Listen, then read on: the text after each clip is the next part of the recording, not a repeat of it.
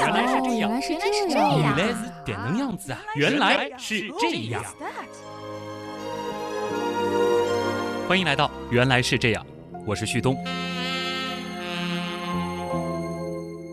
我知道很多朋友喜欢《原来是这样》，最主要的原因呢，就是每期节目都会和大家串联一系列的冷知识。听完节目之后呢，还能够非常酷炫的在朋友面前装装高冷。不过，今天旭东要和大家分享的这个冷知识，它的冷门程度可能超过之前的所有。很遗憾的告诉你，你可能没有办法把它拿到朋友面前去炫耀，但或许你可以帮我一个忙，又或者可以让你重新认识你自己。今天我要和大家分享的知识点呢，是属于脑神经科学的范畴，叫做联觉，联合的联，感觉的觉，联觉，在我正式讲述这个话题之前呢，希望大家能够给我几分钟的时间，让我讲述一下我自己的亲身经历。从我记事的时候开始，就有一种奇怪的感觉始终缠绕着我。这种感觉是什么呢？在我的眼中，数字二是草绿色的，八是橙黄色的，字母 A 是深蓝色的，P 是紫红色的。汉字的汉是红色的，而弓长张呢又是绿色的。我喜欢星期六的那种红色，我讨厌十月的黑色。而小汽车的喇叭声它是亮红色的，音符拉是金黄色的。而现在我们所听到的这段背景音乐，它给人一种红绿黄白相间的彩色。其实最开始的时候，我并没有注意到这种感受有什么特别，甚至以为身边的每个人都会有类似的这种感觉。小时候我做课程表嘛，我总喜欢用水彩笔写，因为这样我就可以用我觉得对应的颜色来表示上面的文字。直到有一次，我忽然问了我母亲一个这样的问题：“妈妈，为什么二是绿色的，而五是天蓝色的呢？”大家可以想象一下当时我母亲的反应。她当然不知道该如何回答我这样一个奇葩的问题。我现在估计啊，当时的她应该是以为我在说某种专属于儿童的混乱语言吧。后来呢，我又把类似的问题问给了同学朋友，什么神经病啊、幻觉啊、臆想、瞎说，这些都是他们听到这个问题之后非常普遍的评价。直到这个时候。我才朦朦胧胧地意识到，我的这种对于文字和声音的色彩感知，似乎是有些特别，甚至有的时候，这种特别会让我觉得有点自卑，因为我和其他的同学不一样。身边也有一些热心的、有探索精神的朋友，则试着帮我分析原因。他们会问：是不是你小时候家里挂着一些带有颜色的学习卡片，或者说你的婴儿床上是不是贴着？带有色彩的塑料字母呢？当然，也有很多朋友会好奇地问我，他们的名字是什么颜色的？通常我给出的答案呢，都无法令他们满意，因为我给他们的颜色组合，通常都不是特别好看。不过，朋友这样的分析其实也并非没有道理，或许是在我刚接触文字时的一些特殊因素导致了我的这种情况。但让我依然有些疑惑的是，我和家人也对此进行了反复的求证，似乎在我小的时候，家里并没有类似的东西。就这样，带着这种隐隐的困扰，过了二十几年。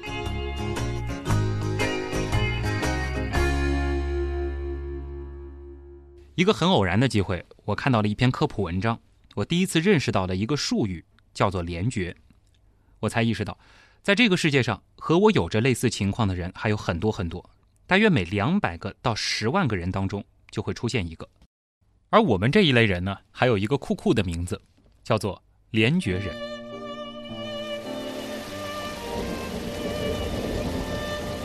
想象一下这样一个场景：一个下雨的夜晚，屋子里播放着凄婉的音乐，会给我们带来一种忧伤的感觉吧？这其实是普通人都会有的体验。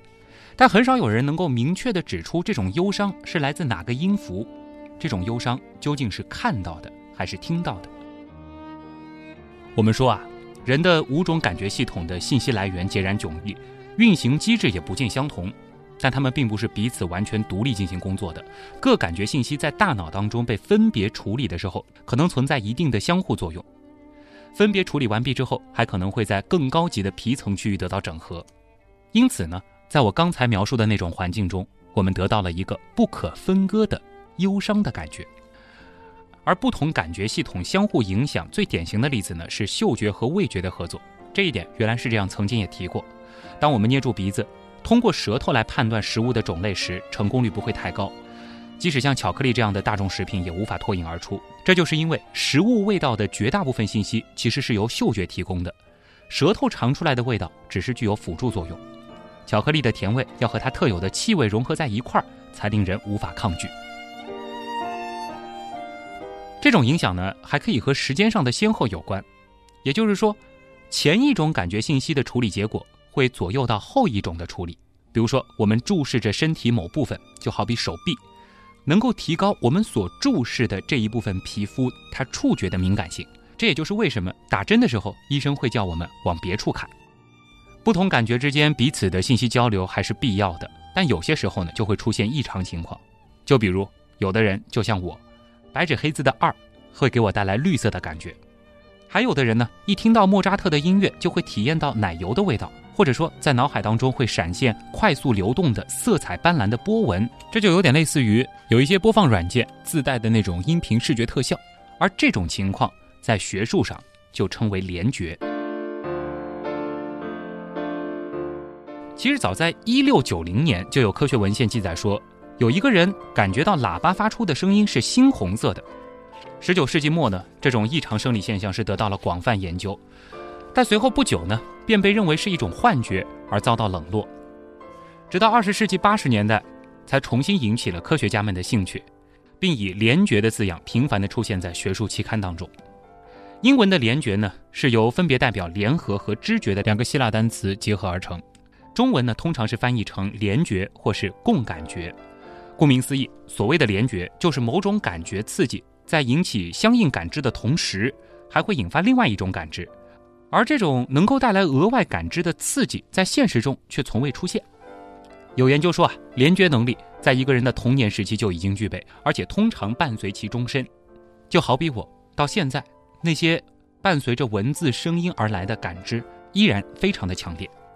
但反过来说，这种伴随终身的感觉，往往会使很多联觉者不知道自己的感受有什么不正常，甚至认为别人也应该如此。在我最初向别人问这些问题的时候，我一直天真的以为其他人应该也和我一样吧。有一本小说其实挺有名的，叫《洛丽塔》，它的作者纳博科夫就是一位联觉人，他经常会跟他的母亲争执字母 B 是黄褐色还是橘红色的，T 是属于淡黄色还是浅蓝色。那很显然，他的母亲也是一位联觉人。如果说我加入到他们的争论当中，我会支持 B 是红色的，而 T 是浅蓝色的。听到这儿，应该有朋友会非常的好奇：作为一个联觉人，旭东，你的感觉到底是怎样的呢？联觉的发生它是自动的，既无法刻意的生成，又无法抑制。这一点呢，可以通过一些专门给联觉人制造麻烦的实验来证明，比如说。我看到字母 A 会感知到深蓝色，但如果你给我看一个红色的 A，我就需要很努力才能说服自己，我看到的这个字母 A 它其实是红色的。有研究也证实啊，在这种情况下，联觉人判断字母真实色彩的时间要比普通人来得慢。这个方法呢，也通常被研究者用来验明受试者是否是真正的联觉人。产生联觉的刺激和得到的联觉感知之间呢，是有着固定关联的。就比如说我。无论何时看到英文的 sky 这个词，我都会觉得它是黄色的。而可能另一位联觉者，无论什么时候听到小提琴拉奏出的 C 大调，都会尝到冰淇淋的味道。这其实有别于普通人看到一些特定词语所触发了记忆产生的联想。比如说，正常人看到天空这个字，会联想到天空真实的颜色，那就是蓝色。而且呢，对于联觉者来说，联觉感知和正常感知会同时出现。比如说。我看到白纸黑字写着星期三，那么黄色的感觉和星期三这三个字本身黑色的字样，会同时映入到我的脑海。肯定有朋友非常的好奇，其实现实生活当中我也听到过这样的问题：难道在我眼中那些白底黑字的书或者说是文章是五颜六色的、色彩斑斓的，那岂不是很炫吗？但事实其实也并非如此。在我眼前的文字呢，依然是黑色的，但是每个字符又分明带来了某种颜色，这种感觉呢，就有点类似于文字上蒙着一层淡淡的半透明的彩色涂层。不过呢，当我试着回忆一段文章，或者说是一串数字、一个英文单词的时候，脑海中的字符却有着无比鲜明的色彩感。比如说，我依然对小时候家里的电话号码印象非常的深，它有着彩虹般的顺序，红色开头，紫色结尾，只是在中间黄色和绿色的顺序发生了一个偏转。当然，还有一些非常有意思的地方啊，比如说，当我记一个英文单词的时候，它的首字母颜色会影响到整个单词的颜色。就好比 yellow Y E L L O W，由于 y 是蓝黑色的，所以即使其中的 l 是柠檬黄，但整个字母看起来依然是蓝色的。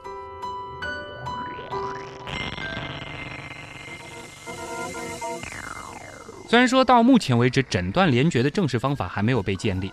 但一位引领联觉研究的医生却发展出了一些指标，当然并不是所有人都同意这些标准，不过至少可以当做判断一个人他是不是联觉的起始点。根据这些指标呢，联觉感知是有这样一些特征，而我呢也是基本同意。第一，不自主的，也就是说不用刻意的去想那种感觉，但联觉它就发生了。就比如说我看到原来是这样的这个圆字，我并不需要去想，但我就分明能够感觉到它是深黄色。第二，实体投射，联觉人呢，并非用心眼去想象，而是真的看到了，而是真的看到了颜色本身投射在实体之外，这种感觉其实我刚才也提到了。第三呢，是持久而普通的，联觉的感知必须是每次都是一样的，从小到大，我的六一定是红的，九一定是紫的，这从来没有发生过改变。第四呢，是难忘的，这点非常有意思啊。通常呢，联觉者的第二衍生知觉会比第一感知来得好记，我非常的同意。我看到过相关文献当中这样一个例子，就是说将罗拉这个名字和紫色联觉在一起的人呢，总会记得这个女人的名字是紫色的，而不一定真的记得住罗拉这个名字。在我身上呢，就经常出现这样的情况。我通常会搞混周和杨这两个姓氏，因为他们的颜色非常的接近，而让我现在去回忆少年时期的某位朋友。其实我早已经忘记他具体叫什么了，但我依然能够清晰的记得他的名字是由蓝色和绿色组成的。第五呢，是提到了联觉是情绪的，也就是说，联觉的感知或许会引起情绪反应。拿我来举例子啊，我有的时候就会因为不喜欢某家餐厅名字的配色而不愿意前往。我相信听到这儿，可能有很多朋友已经开始担心我了。旭东啊，你是不是患有一种叫做先天性联觉的病呢？在网上呢，我发现了这样一些例子：有的联觉者眼中的汉字“绿”，它的颜色竟然是紫色的。好在我没有这种情况，但在另一方面，我其实又有这种情况。就好比我脑海中英语的 “green” 是橙色的，“yellow” 是蓝色的。这个我前面也提到，这种经验呢，在有些情况下的确会产生一些麻烦。就好比我自己花了很长一段时间，才强记住了。英文里和颜色对应的单词，但大家也并不能就此认为联觉它是一种疾病，因为研究人员说了，它并不是由某种生理上的缺陷和障碍所导致的，绝大多数的联觉者也都是身心健康的。这一点呢，当然包括旭东自己啊。联觉到底有哪些类型呢？其实并不是所有的联觉者都是看到字形触发颜色的感知。从理论上来讲呢，联觉可以发生在五种感觉中的任意两种或两种以上之间。最常见的情形呢，就是视觉系统内的联觉，像我的情况，字形触发颜色。字形里除了数字和字母，还包括了英语单词和汉字。最常见的跨感觉系统联觉，通常是由声音产生颜色和味道。我也拥有这样一种联觉。一开始我就提到，就好比我母亲的声音始终是棕黄色的，而搭档紫菱的声音呢，它是深红色。在之前的那位搭档杰宇，他的声音呢则是柠檬黄。要问我自己的声音，我通常觉得是浅红的。在联觉的分类上，我的这两种情况呢，都是属于较为常见的视听类联觉。这其中呢，包括了字形对颜色联觉和声音对颜色联觉。其实，在我身上呢，还有一种空间顺序联觉，这也是当我知道联觉这个词，并且查阅了大量的和联觉有关的资料之后，才意识到的。因为前面也提到了，联觉人通常会觉得自己的某种感觉并没有什么不同。什么是空间顺序联觉呢？一年里的月份或一周的日子，在我的脑海中是对应了精确的空间位置。比如说，一九八零年它就要比一九九零年更远。三月在我的左前方，六月在上方偏左，十月在右下方等等。当然，还有一些联觉者会因为字形和颜色产生味觉关联，就比如说，有的人看到粉红色，他就想到了铁锈的味道等等。还有一种联觉就比较麻烦了，叫做镜触控联觉，镜像的镜，镜子的镜。这类朋友呢，看到电影情节当中诸如刀伤、枪伤的画面，会有十分真实的疼痛感。我还看到过一个非常极端的例子啊，一位拥有这类联觉的朋友切鸡爪子的时候，手疼的竟然把刀丢到了地上。几乎所有的感觉组合都可能发生在联觉上，也有一些人联觉牵涉到了三种或更多的感觉，但这样的人非常的少。话说回来啊，在所有联觉的感知当中，颜色的出镜率是最高的。此外，联觉它还是单向的，到目前为止都没有发现过例外。怎么解释这单向呢？对我而言，数字六和汽车喇叭给我带来了红色，但是看到红色，我的耳边并不会响起汽车喇叭声，或者并不会看到数字六这个形状。还有一点非常有意思啊。任何两个联觉者的模式都不会完全的相同。我竟然在百度里找到了一个就叫联觉的贴吧，吧里呢是聚集了很多的联觉者，其中有一个帖子呢是关于联觉者数字与颜色对应关系的统计，有几十位网友参与啊。到目前为止呢还没有发现两个人的颜色对应是完全一致的。换句话说呢，一个联觉者可能认为 Q 它是蓝色的，而另一个联觉者则会把 Q 看成橘黄色。知道自己是联觉者之后，其实我也非常好奇，联觉这种神经科学上的现象到底有什么意义呢？毕竟联觉是一种异常的感知，其实也引发了科学家们对其背后神经机制的浓厚兴趣。而对这些机制的理解，其实也有助于对正常感知过程的研究。怎么说呢？很多研究员对联觉有兴趣，是因为它或许能够解开一些人类知觉的原理。在研究知觉上最大的一个谜团呢，叫做系统问题。也就是说，没有人知道我们是如何将所有的知觉整合成一个完整的知觉。比如说，当你看着花的时候，你会看到花的颜色，看到形状，闻到它的香味，还能够摸到它的质感。而你的大脑在此时会试图将这些知觉统合成一个花的概念。研究联觉呢，或许可以帮助人类了解我们是究竟如何感知我们的世界的。那究竟是什么样的原因产生了联觉这种现象呢？最容易想到的解释是这样的：在处理不同感觉信息的通路间存在着异常的神经链接。比如说，当我看到“星期三”这个词的时候，视觉系统内专门负责对形状信息进行处理的细胞会做出反应，但在这个时候却又通过了异常的神经元之间的链接，使得本应只对深黄色信息进行处理的细胞也同时兴奋起来了。结果呢，便是。深黄色的星期三跃然纸上。如果大家觉得刚才那一段太学术，我再举一个更通俗的例子啊，就好比一个开关呢，它本来只是打开家里的客厅灯，但是呢，因为在排线路的时候，这个开关多连了一条线，就导致打开灯的同时，家里的电风扇也被打开了。联觉人大脑当中就有着类似的情况。同样的道理，听觉系统和味觉系统间的异常链接，则带来了草莓味儿。或者是醋味儿的贝多芬命运交响曲，这就是我们前面提到的听觉和味觉的联觉。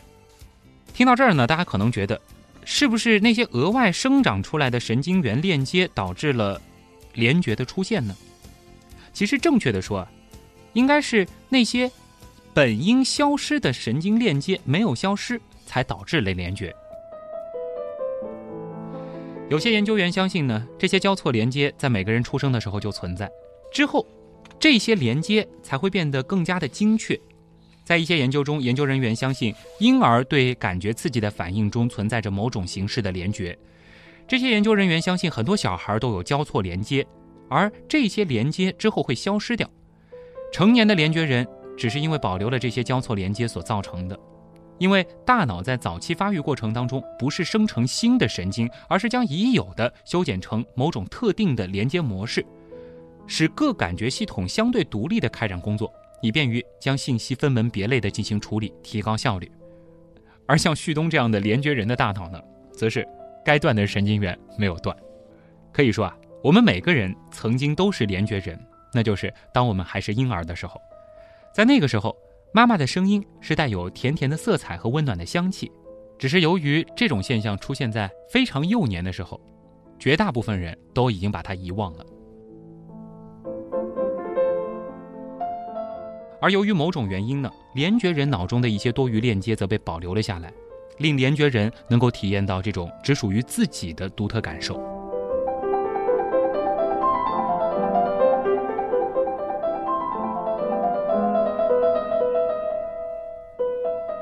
可能还有人想问这样一个问题啊，就是什么人容易是联觉人呢？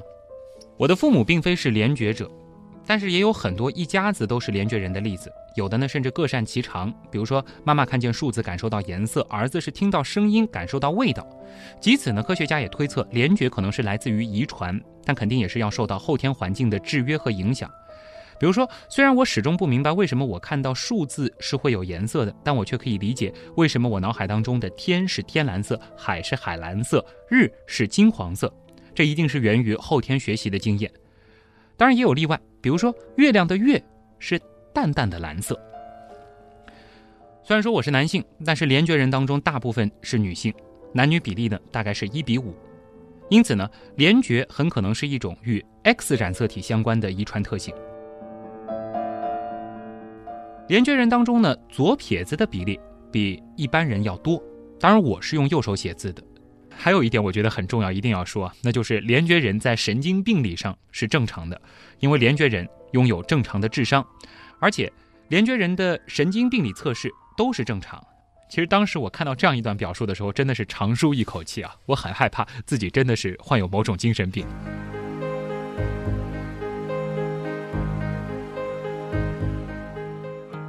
是不是有人想问我，作为一个联觉人，旭东，你感受到联觉的好处吗？联觉的确并不是总带来烦恼，或者说是毫无用处的。对我个人而言呢，因为每个数字都代表着一种颜色，所以说记住别人的电话号码对我而言非常的方便。前面我还提到了我的空间联觉，这个在很多联觉者当中都会出现。刚才也说了啊，月份、星期、年份这样的时间概念，在我脑海当中是有明显的空间感的。再加上这些代表时间概念的数字，它本身是有颜色的，就使得我非常容易去记一些特殊的日子，这一点的确有优势。比如说，我通常不会忘记朋友的生日。高中的时候，我的历史成绩的确也非常的突出。的确有研究证实，联觉者呢，往往拥有更好的空间记忆能力和创造力，而这些天分在文学艺术领域最有用武之地。有一些科学家就在想。那些诗人作家笔下的美妙意境，恐怕并不是空穴来风的。很多创造出惊为天人作品的作家、画家，他们所描绘出来的那种意境，有可能并不是真的凭空想象。或许他们正是联觉人。有研究显示，联觉人曾经在19世纪末的欧洲前卫艺术界风光无限，而包括物理学家费曼、作曲家李斯特，也都是在联觉名人榜上占有一席之地的。因为有确凿的证据显示他们就是联觉人。现在我们所听到的这首背景音乐就是来自李斯特的钢琴曲。我也看到有人推测，中国的著名作家朱自清他可能也是联觉人。大家仔细去回忆回忆他的一些经典的散文，是不是当中也有一些奇怪的联觉特质呢？当然了，联觉其实也会有很多麻烦。就好比我刚才提到的，我经常会弄混别人的姓氏，背英语单词的时候呢，还通常会搞混一些颜色相近的字母，比如说 K 和 X，L 和 C。这个世界上到底有多少联觉人呢？我也很好奇。以前呢是想知道自己是不是真的很孤独，知道自己是联觉之后，会好奇自己是不是真的独特呢？一八八三年对联觉的首次估算结果显示。大约每二十个人当中就有一个是联觉人，但是到了上个世纪八十年代，看法却很悲观。最夸张的一个数字是二十五万人当中可能才有一个。而到了一九九六年，行情呢又有所看涨。联觉研究者拜伦·科恩和他的同事是得出两千个人当中至少有一个人可能是联觉者。而最近一次大规模调查则表明，可能每三十个人中间就有一个人至少拥有一种联觉经验。只是有可能大部分人没有意识到自己是如此的与众不同罢了。当然了学术界对于连觉者的比例是否真的有如此之高还有待进一步证实。其实我自己也对身边的朋友再次进行了确认和调查到目前为止我身边没有发现一个和我一样的连觉者朋友。说到这儿呢其实也道出了为什么我会在今天的原来是这样当中讲这样一个话题的缘由了。我真的很想在这里对原来是这样数以万计的听众做一个调查。如果说你刚巧也有和我类似的经历，或者说有其他类似于联觉的感受。欢迎到旭东刀科学的微信，或者是百度贴吧，甚至是我的个人微博联系到我。真心希望和更多的像旭东一样的联觉者好好的交流。那如果说听了今天的节目，你觉得你自己并不符合联觉人的条件，那也可以测一测你身边的人啊。教大家一个非常简单的测试方法，就是说以三秒钟一个的速度读一串零到九之间的随机数字，比如说七九四零三八。二五幺六，当然这个每个数字之间的间隔可以更长一些。每个数字读完之后呢，就要求你的测试对象写下这些数字及其联想的颜色，收集这些答案为答案一，然后隔几个礼拜再重复一次这个实验。不过呢，你要改变数字的顺序，比如说换成三六五九四幺七零五二八，再收集这样的答案为答案二。这个时候，你就可以比较你的答案一和答案二了。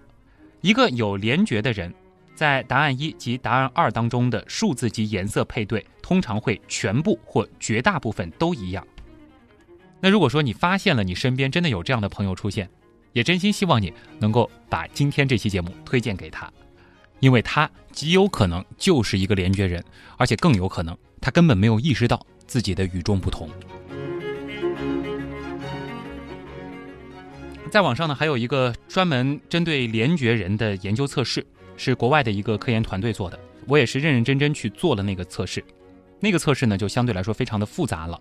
它会让你把一百零八个随机出现的数字和字母进行颜色的匹配，而这个颜色不是简单的红橙黄绿青蓝紫，而是类似于调色板上的颜色。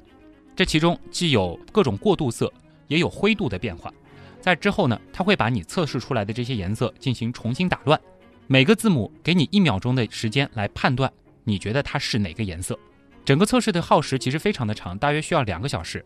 我也是在做完这样一个测试之后，才明确了自己联觉人的身份，否则呢，也不敢贸然的做今天这样一期节目。如果说你觉得自己有可能就是联觉者，也欢迎大家去搜索这样一个测试。这个测试呢，我会在我的新浪微博上向大家提供，微博地址呢就请搜索旭东就可以了。东是上面一个山，下面一个东。今天节目的最后呢，我想再和大家分享一首诗，来自早期象征主义诗歌的代表人物，十九世纪法国的著名诗人兰波的一首十四行诗，名字呢就叫做《元音》，一元两元的元，音符的音，字母中的元音。朗诵能力有限，大家凑合着听，但重点是在于诗的内容。元婴们，有一天，我要泄露你们隐秘的起源。A，苍蝇身上毛茸茸的黑背心，围着恶臭嗡嗡旋转，阴暗的海湾。意雾气和帐幕的纯真，冰川的傲风，白的帝王，繁星似的小白花，在微颤。爱，殷红的吐出的血，美丽的朱唇边，在怒火中或忏悔的醉态中的笑容。You，碧海的周期和神秘的振幅，布满牲畜的牧场的和平，那炼金术，刻在勤奋的额上皱纹中的和平。O。至上的号角充满奇异刺耳的音波，天体和天使们穿越其间的静默。哦，欧米伽，它明亮的紫色的眼睛。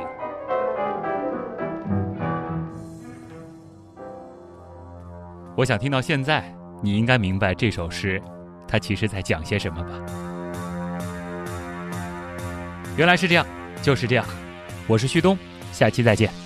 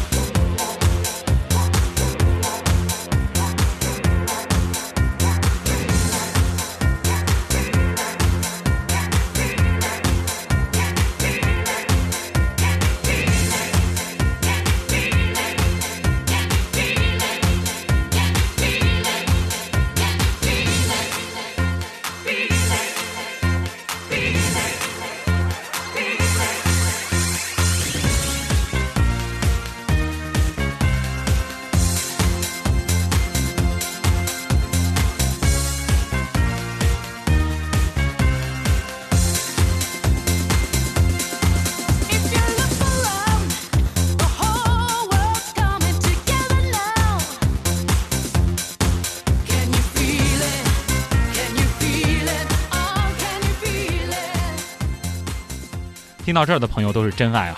因为原来是这样，第一期只有旭东的节目，没想到还做了那么长，关键讲了还是那么一个冷门的知识。但真的谢谢大家，如果说大家发现自己有这样的情况，身边有这样的朋友，真的希望大家能够联系到我。那我有一个我自己的微信订阅号，叫做旭东刀科学，东呢是上面一个山，下面一个东。百度贴吧旭东刀科学以及新近建立的 QQ 群原样刀友会，也欢迎大家做客。QQ 群的密码呢是原来是这样。在这里呢，旭东也真心期待大家对节目内容的宝贵意见，更期待有兴趣分享知识的刀友向我投稿啊！因为在以后原来是这样，可能会有更多的作品啊，可能会有更多的文案直接来自于广大可爱的刀友，等着你来哦。